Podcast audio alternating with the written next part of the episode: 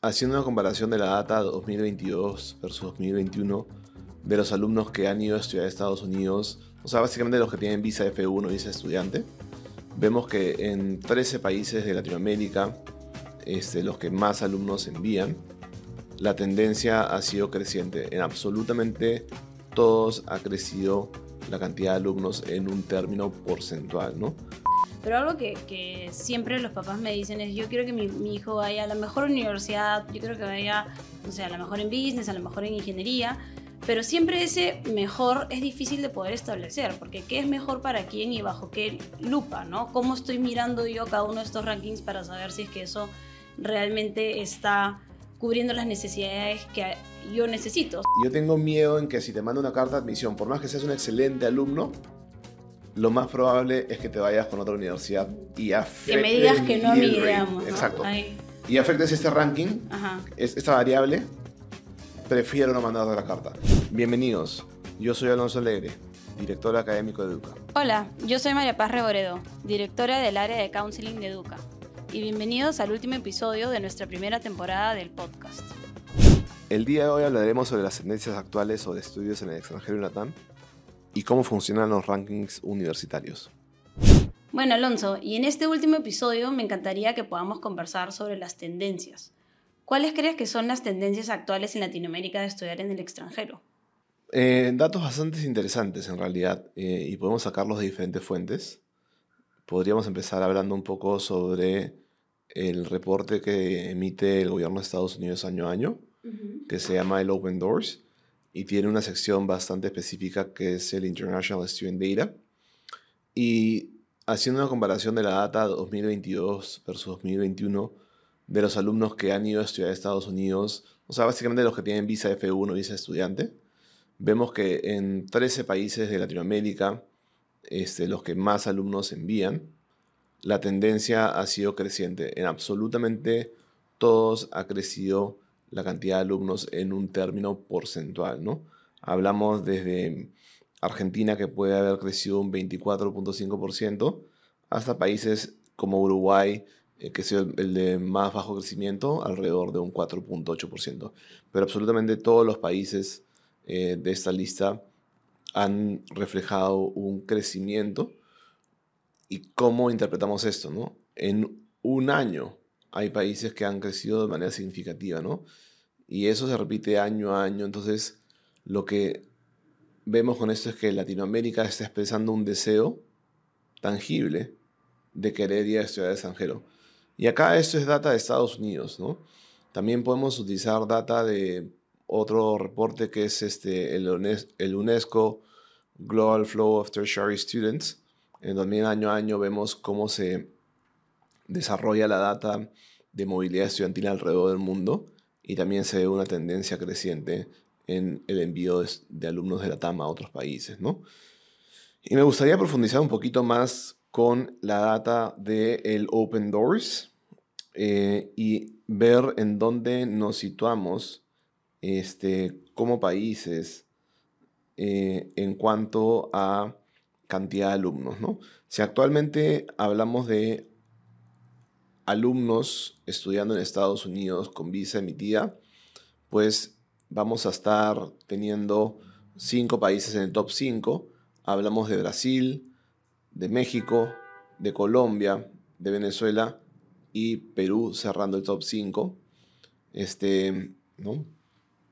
Y eso es, eso es bastante interesante. Brasil lidera por lejos con casi 15.000 alumnos estudiando actualmente en los Estados Unidos. Y más o menos cuántos alumnos están eh, peruanos estudiando ahorita allá, eh, según la data más actual, 4.335. ¿no? Y lo más eh, pequeño, digamos, en la TAM vendría a ser Uruguay, con 414 alumnos. Sin embargo, lo curioso de esto ¿no? es que si reorganizamos otra vez esta data en base a tendencias de crecimiento, el país número uno en crecimiento de alumnos eh, hacia Estados Unidos es Argentina, luego viene Chile y tercero viene Perú. Argentina con 24.5%, Chile con 23.5% y Perú con 21.9% de crecimiento. ¿no? Entonces, acá hay data muy curiosa porque si hablamos, por ejemplo, del caso de Perú, Perú es actualmente el quinto país en más alumnos estudiando en Estados Unidos, pero es el tercero de toda Latinoamérica en mayor crecimiento, ¿no? Entonces, es muy probable, pues, que en los siguientes dos años Perú logre pasar a Venezuela y se sitúe en el, segundo, en el cuarto puesto, perdón, en el país que más alumnos manda a Estados Unidos desde Latinoamérica. Claro, y de hecho esta información podríamos extrapolarla, como bien mencionas, hacia otro tipo de países, ¿no? Como Canadá o, Europa, quizás en diferentes proporciones o diferentes medidas, pero creo que queda bastante claro de la data que, que nos has podido contar que cada vez más chicos buscan seguir sus estudios en el extranjero, ¿no? Y, y eso definitivamente es algo importante porque la cantidad de asientos que las universidades tienen, digamos, la cantidad de cupos, no varía. ¿no? O sea, por ejemplo, si tomamos un, un, ejemplo, la, Universidad de Harvard para su promoción de pregrado solamente tiene 1.650 cupos. Eso es para los freshmen. Para los freshmen, exacto. Y esos cupos vienen siendo los mismos cupos desde siempre. Entonces, cada vez hay un mayor interés de una mayor cantidad de chicos de poder irse a estudiar estas universidades altamente eh, reconocidas pero la cantidad de alumnos que son aceptados no, que son admitidos no cambia, ¿no? Se mantiene igual. Y por ende, la tasa de aceptación cada año se va reduciendo. Cada vez es más difícil competir por los mismos asientos, ¿no? Eh, entonces, eso es algo que es súper importante tomar en cuenta. La competencia se está volviendo cada vez más dura. Sí, hay varias aristas en que uno puede analizar esta data, ¿no?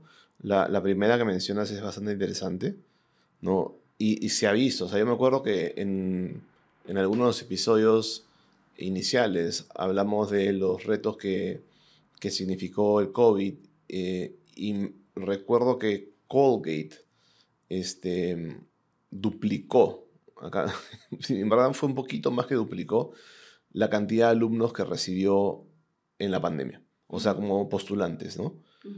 Y no es que la cantidad de vacantes cambió, siguió siendo la misma. Entonces, por simple matemática, pues su ratio de admisión debió haber bajado a la mitad o menos, ¿no? Este, entonces acá, entendiendo el caso de una universidad como Harvard o cualquier otra, si yo tengo una tendencia totalmente creciente en Latinoamérica como para utilizar una región, pero si aplicamos esto en Asia es lo mismo, en Europa es lo mismo, o sea, eh, en el mismo Estados Unidos puede ser lo mismo, tal vez. Eh, y como tú bien mencionas, ellos mantienen la misma cantidad de alumnos, eh, de CIAs, por así decirlo, eh, vacantes. Es muy normal que año a año esa tasa de admisión baje, porque va a crecer la cantidad de alumnos que quieren una vacante, pero las vacantes no van a crecer. Entonces, ya estamos viendo hoy en día universidades que tienen tasas de admisión por debajo del 3%, es decir, de cada 100 alumnos que postulan, menos de 3 son finalmente admitidos, ¿no? Y es muy posible que en algunos años, inclusive, ya vamos a tener universidades que estén por debajo del 2%, ¿no? Entonces, es altamente selectivo un proceso hoy en día. Definitivamente. Y esto es viendo un poco las tendencias globales, pero tenemos que tomar en cuenta que las universidades tienen en promedio entre un 12 a un 18% de alumnos internacionales. Así es. ¿no? Y eso es un promedio, digamos, de las universidades quizás más globales o, que tienen más alumnos eh, internacionales alrededor del mundo.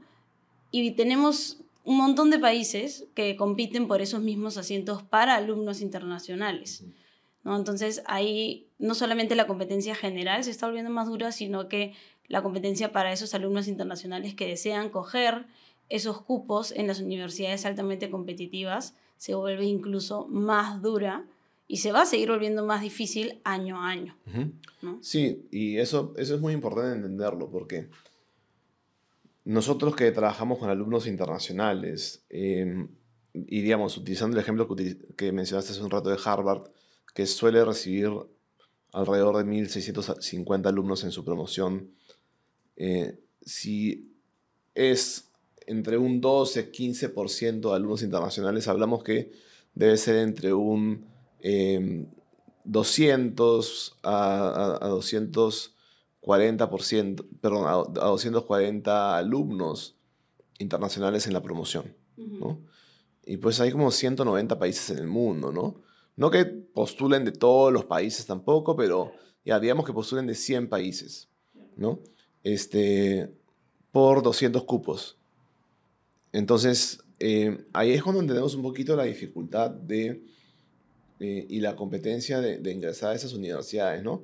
Y no, no es que tengas que ser necesariamente de Harvard, por ejemplo, puedes utilizar no, claro, pero... la data de cualquier otra. O sea, Brown incluso maneja eh, promociones un poco menores a Harvard, ¿no? Entonces, en sí lo que hay que entender acá es que la tendencia actual nos dice que las universidades mantienen sus vacantes.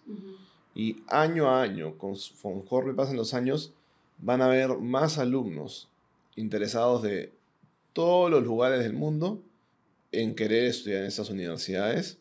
La competencia va a ser difícil. Las tasas de admisión van a bajar, por lo tanto, van a ingresar los alumnos mm, con más competitividad, los mejores preparados. Este, y como ya hemos visto, inclusive en episodios anteriores, en muchas de estas universidades el factor económico puede no ser un factor en real. Entonces también vas a competir contra todo alumno. eh, todo alumno tiene el mismo derecho a pensar en que puede tener una vacante para ellos, ¿no? Entonces, finalmente, ¿con qué te quedas tú de este escenario? No, creo que, que es importante saber que cada año viene, que esta tendencia se viene, ¿no? Y que y de hecho la hemos venido, se, se debe venir desde hace unos años, ¿no? Ese, ese nivel de competitividad. Y, y con mayor razón, ahora los chicos y los alumnos internacionales tienen que poder ponerse a trabajar en su proceso de postulación con bastante anticipación, porque si no, no van a lograr ser tan competitivos como sus pares. ¿no? Entonces la competencia cada vez eleva el tipo de alumno que va a la universidad y por eso también las universidades pues mantienen sus rankings y su competitividad dentro de, eh, dentro de, los, de las tendencias que se van manejando, ¿no? Entonces creo que, que hace que este proceso se vuelva cada vez más complejo, ¿no? Y que, y que sea importante cada vez más empezar con tener una, un, digamos, un plan estratégico de postulación más a un mediano plazo y no pensar solamente en el último año a qué universidad me quiero ir porque soy bueno en el colegio, Ujú. ¿no? Porque de- cada vez más van a ser buenos en el colegio y ese ya va a dejar de ser un factor crítico, ¿no? En el proceso. Entonces, eh, es, es interesante, ¿no? Saber y entender que cada vez se vuelve más complejo. Sí, Y hablando un poco también de, de, de qué es lo que las universidades, o qué es lo que nosotros hablamos siempre de mejores universidades, ¿no? Existen diferentes tipos de rankings para poder ver las diferentes universidades, para comparar, para poder tomar decisiones de cómo puedo elegir una universidad versus otra. Eh, no sé qué rankings te parecen a ti que pueden ser conocidos o importantes al momento de poder evaluar opciones para ver a dónde quiero irme a estudiar. Uf, es una pregunta bastante compleja, porque depende mucho de el dónde y el qué, ¿no? Entonces, creo que acá sí podemos profundizar bastante en esa respuesta eh, e ir por etapas, ¿no? Este, mm, y podríamos empezar, creo que por el más famoso a nivel Estados Unidos y luego ir ya uno más global. Creo que eh, en Estados Unidos el más antiguo, el más famoso, el m- que mayor reputación tiene es el US News. Ujú. ¿no? Que es, que es una, eh, una editorial que por esas cosas de la vida terminó siendo conocida por su ranking, ¿no? Y hoy en día es, eh, rankea muchas cosas, entre eh, esas cosas que rankea son las universidades. Em, tiene bastante prestigio este ranking, este, y el tema acá con el US News, creo yo, de donde un poquito puede este, ser débil es que segrega las universidades por diferentes categorías. Es decir, tiene un ranking principal que es el National Universities, que es generalmente el ranking que yo te diría el 90% de nuestros alumnos ven. Sí. ¿no? Y ahí están las universidades más conocidas. De hecho, ahí están las universidades. Como hablamos hace unos episodios en donde describimos lo que es una universidad, ahí están las universidades que tienen pues diferentes facultades, tienen maestrías, tienen posgrados, doctorados, eh, pero también tienen rankings eh, diferentes, separados de lo que son los liberal arts colleges, solamente para los liberal arts. A veces tienen rankings regionales, como que voy a eh, rankear a las universidades del noreste. Entonces, puede que tengas una universidad que aparezca en una de esas tres listas, pero no en las tres a la vez. Entonces, si yo tengo una universidad puesto 10 en uno, puesto 10 en la otra y puesto 10 en la otra, ¿cuál, cuál es mejor? ¿no? Entonces, es muy difícil entender eso en este ranking. Creo que acá sí requieres de entender muy bien quién es esta universidad y, cómo funciona, ¿no? Y también cómo funciona el, el sistema del, del, ranking, cómo se crea, que ahora lo podemos mencionar. Pero yo creo que es el, más conocido. Es un, es un buen mecanismo si quieres entender cuáles universidades son buenas, eh, pero hay que ver todo a la vez. O sea, si uno va a usar US News, tienes que ver el National Universities, tienes que ver el Liberal Arts, y también tienes que entender que van a haber otros. Lo interesante de ese ranking es que también te dan rankings por carreras. Entonces tienen los best eh, colleges for business, for engineering, for architecture, for lo que fuera, ¿no? Entonces también te puede dar un poquito de idea de eh, carreras específicas y qué tan buenos pueden ser en esas, ¿no? Claro. Sí, de hecho nosotros usamos bastante ese, ese ranking cuando hemos filtrado de universidades con los chicos pero algo que, que, siempre los papás me dicen es, yo quiero que mi, mi, hijo vaya a la mejor universidad, yo quiero que vaya, no sé, a la mejor en business, a la mejor en ingeniería, pero siempre ese mejor es difícil de poder establecer, porque ¿qué es mejor para quién y bajo qué lupa, no? ¿Cómo estoy mirando yo cada uno de estos rankings para saber si es que eso realmente está cubriendo las necesidades que yo necesito? O sea, para darte un ejemplo concreto, en el, en el US News Ranking de Best Global Universities, eh, la reputación de la universidad tiene un peso de 12.5%, pero también tiene un peso de 12.5% en el ranking la cantidad de publicaciones citadas de la universidad en trabajos académicos.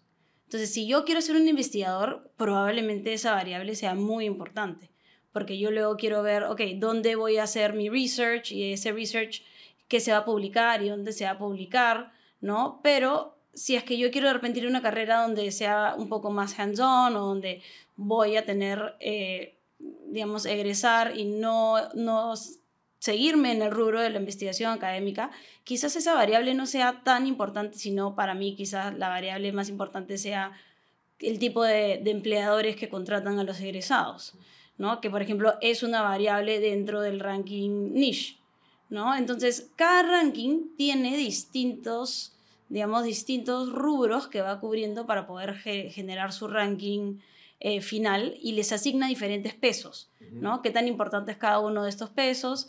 Eh, y hay cosas como qué tan diversa es la universidad, de qué tamaño es el campus, ¿no? Eh, que hacen que el ranking... Exacto, son N variables. Mira, yo te cuento una experiencia de mi primer año de universidad en Johns Hopkins. Yo trabajaba en lo que se llama el Phonathon que es este, una parte de la universidad de este, tratar de conseguir donaciones de exalumnos. Una cabina y además con montones de alumnos que trabajan llamando exalumnos a pedir donaciones. Esto lo tienen absolutamente todas las universidades. Entonces era, llamabas y ¿no? Este, le, le, explicabas de lo que está hoy por hoy haciendo la universidad, en dónde está invirtiendo dinero, en construyendo nuevos dormitorios, que el laboratorio nuevo de física que se había hecho, este, en fin. Y al final le pedías si podía hacer una donación. Ahora, ¿por qué esto es importante? ¿no? Y acá se, se, genera un círculo, porque eh, la cantidad de dinero que donan los exalumnos también es una variable en los rankings. Sí. Y hay que entenderlo el por qué, porque eh, en Estados Unidos existe mucho el tema de el, cómo mi universidad eh, termina luego siendo a, través de mi vida parte de mi vida en sí, ¿no? Entonces, existe esa cultura de eh, donar a mi universidad si es que yo tuve una experiencia buena y ha contribuido a quien yo soy hoy en día. Si la universidad está bien rankeada, ¿no? Este, eso también va a hacer que luego el impacto que pueda tener en mi vida profesional sea positivo. O sea, salir de una universidad bien rankeada te va a dar ciertos beneficios, ¿no? Claro. Entonces tú también como exalumno terminas donando para que la universidad pues, pueda seguir estando bien en los rankings, ¿no? Y ahora ya que eh, soy exalumno de varias universidades, me llegan pues en las este, semanas finales, porque hay, hay una fecha límite, no sé cuándo es el corte, en donde te dicen, nos quedan dos semanas para eh, cerrar las donaciones, estos son nuestros rankings actuales, ayúdanos a poder mantenerlos, ¿no? Entonces tú como exalumno, a través de la donación, medio que termina finalmente asegurándote que tu universidad también pueda mantenerse en esos rankings y se genera un círculo virtuoso de eh, querer ver a tu universidad arriba con las donaciones, ¿no? Entonces, hay un montón de variables, variables que uno dice, oye, pero ¿qué tiene que ver la donación del exalumno con el puesto de la universidad? Exacto. Pero a la hora de la hora sí lo tiene que ver porque es cómo la universidad le ha contribuido en su vida al exalumno, ¿no? Claro. También, también, de hecho, el network que se puede crear con los exalumnos de la misma universidad también es una forma, digamos, donde se rentabiliza eh, es, esa, esa inversión ¿no? que se hace en la institución. Entonces, como dices, hay tantas variables y cada, cada ranking, de hecho, calcula su propio ranking completamente Diferentes variables. Entonces, lo que es importante es tomar en cuenta cuando yo veo una universidad y la analizo y veo un ranking que definitivamente es un primer punto de, de llegada. Nadie dice que los rankings son, son malos sino que hay que ver qué es lo que ese ranking está evaluando y qué tan importantes son esas variables en la decisión que yo quiero tomar, ¿no? Para que cada chico elija las universidades que son ideales para ese alumno o alumna, ¿no? Eh, tomando en cuenta sus necesidades y lo que está buscando, ¿no? Y no solamente ver, ah, es número uno, entonces esa es la que tengo que ir.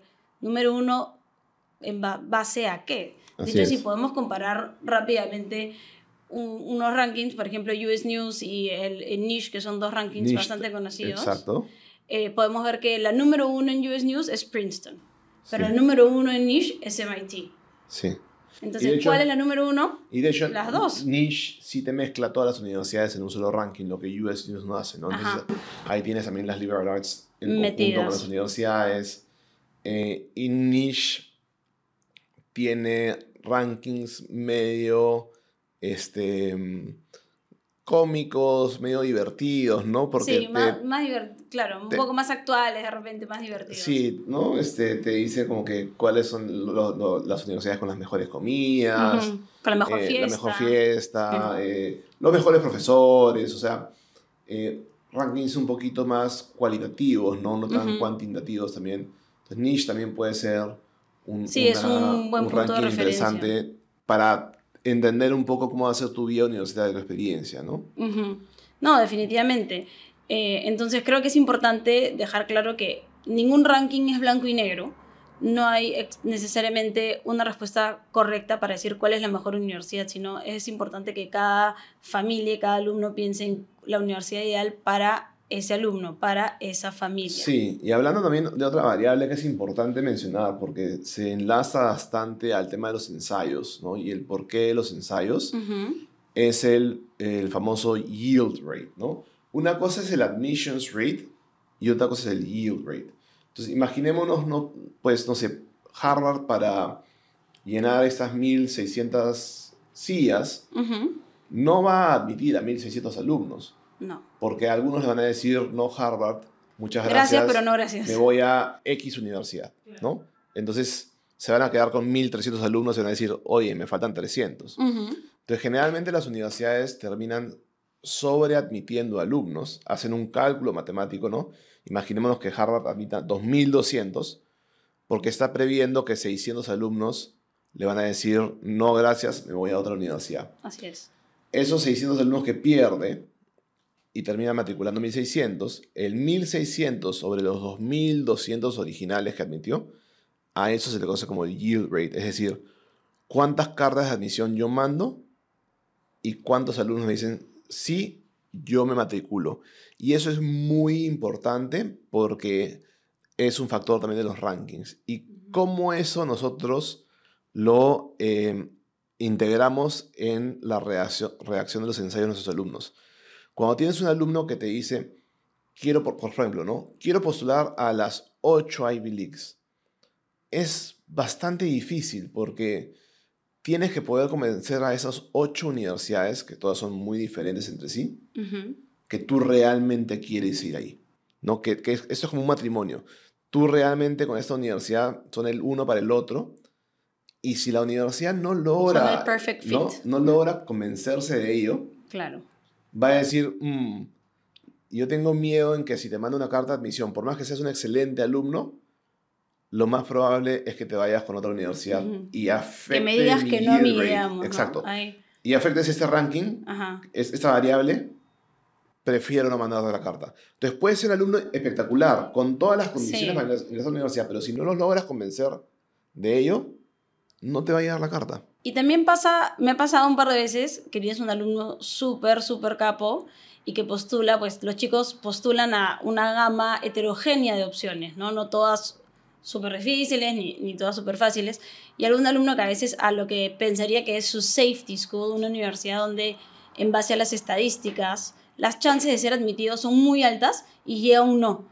Y dice, pero no lo entiendo, si yo estoy como 250 puntos o 350 puntos por encima del SAT y mis notas son notones comparados a los esos alumnos, dije, a veces es exactamente por eso te han dicho que no, porque saben que son tu safety, saben que tú no vas a ir ahí, entonces no quieren malograr su yield rate. Exacto, totalmente. Entonces, en verdad sí, pues es una serie de, de variables que finalmente hacen los rankings y por eso es que tenemos que también entender que cuando una universidad aparece en un ranking, no es un número así como que cuadriculado. Ese número salió de, digamos, un Excel muy grande de varias, varias, columnas este, y una ponderación final, ¿no? Pero si podemos ahora ir ya más allá de Estados Unidos y hablar un ranking, este, digamos, mundial, yo creo que el ranking QS es el más conocido eh, generalmente a nivel mundial, ¿no? Este, porque integra pues todas las regiones, Canadá, Reino Unido, Europa. Y ahí, por ejemplo, podemos ver que en el top 100 del mundo, pues, este, hay una serie de universidades eh, en cada una de estas regiones, ¿no? Este, son casi como 30 en Estados Unidos, eh, creo que son 17 en Reino Unido, 17 en la Unión Europea.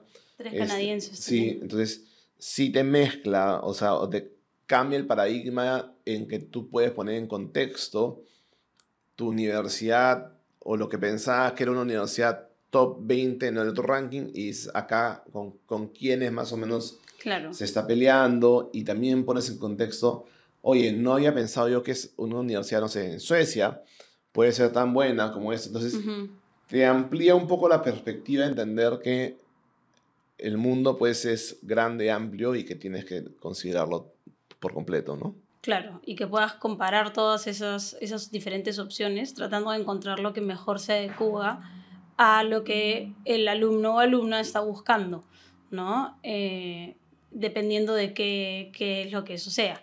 ¿no? Y eso también es importante cuando, cuando hacemos el research de las universidades, ¿no? Poder entender qué variables son importantes para ese alumno o para esa familia y aprender a hacer ese research, digamos, enfocándonos en las variables que pueden ser importantes o relevantes para cada uno y poder filtrar las universidades basados, basado en eso.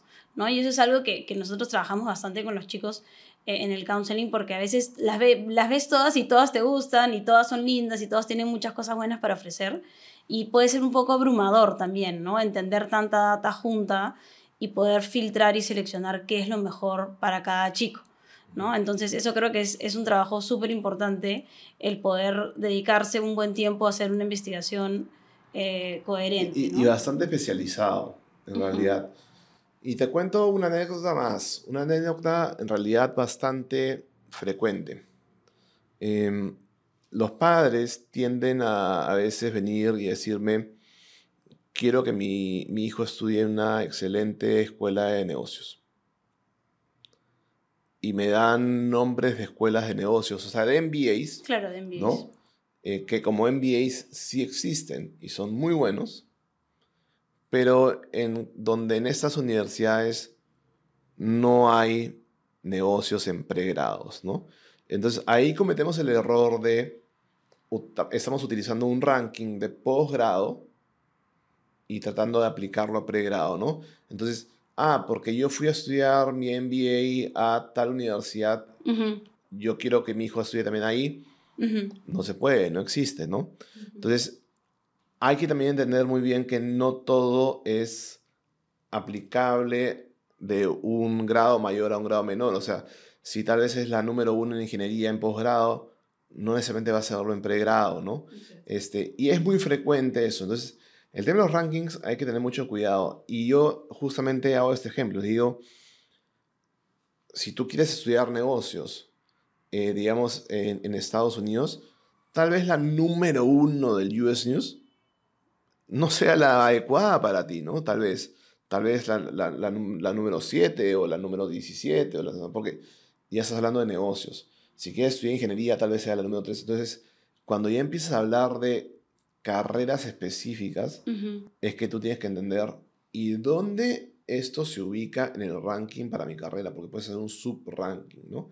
Y eso generalmente se aplica de mayor grado a los países no estadounidenses, ¿no? Cuando tienes un cliente que dice, quiero estudiar en Canadá, Reino Unido, en la Unión Europea, no es que tú puedes decir en, en Reino Unido, ya voy a buscar las universidades del 1 al 10, las top 10 universidades de manera global, esas son las mejores.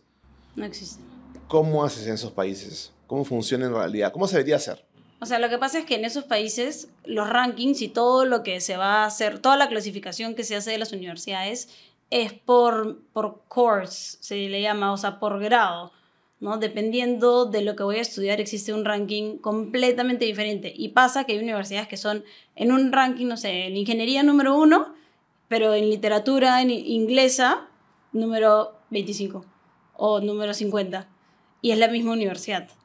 Entonces ahí lo que evalúan son las facultades de forma independiente.